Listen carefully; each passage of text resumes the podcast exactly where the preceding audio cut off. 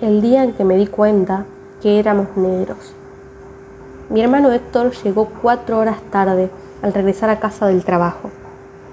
Cuando entró a la casa, estaba enojado. Yo tenía a su mascota, un conejo, en mis brazos mientras miraba el padrino. No me acuerdo qué parte.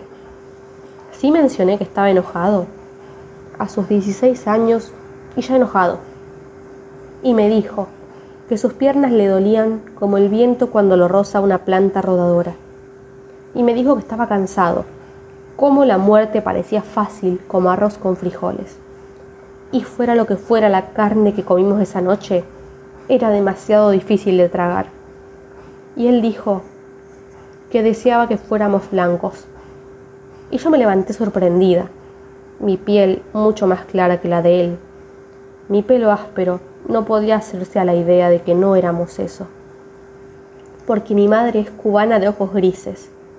Porque mi padre tuvo un afro una vez, pero en ese momento no me di cuenta.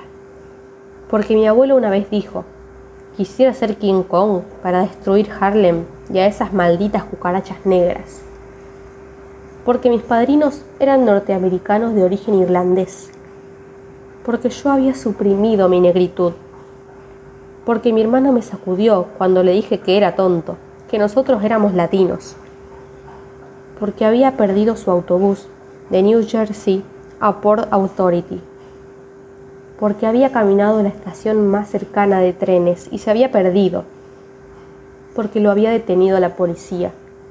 Porque había sido golpeado con un palo, porque nunca le dieron las direcciones correctas, aunque rogó y rogó, porque le habían aventado basura desde el carro de policía mientras caminaba, porque nunca fue el mismo, porque somos negros, porque somos negros, y nunca me había enterado.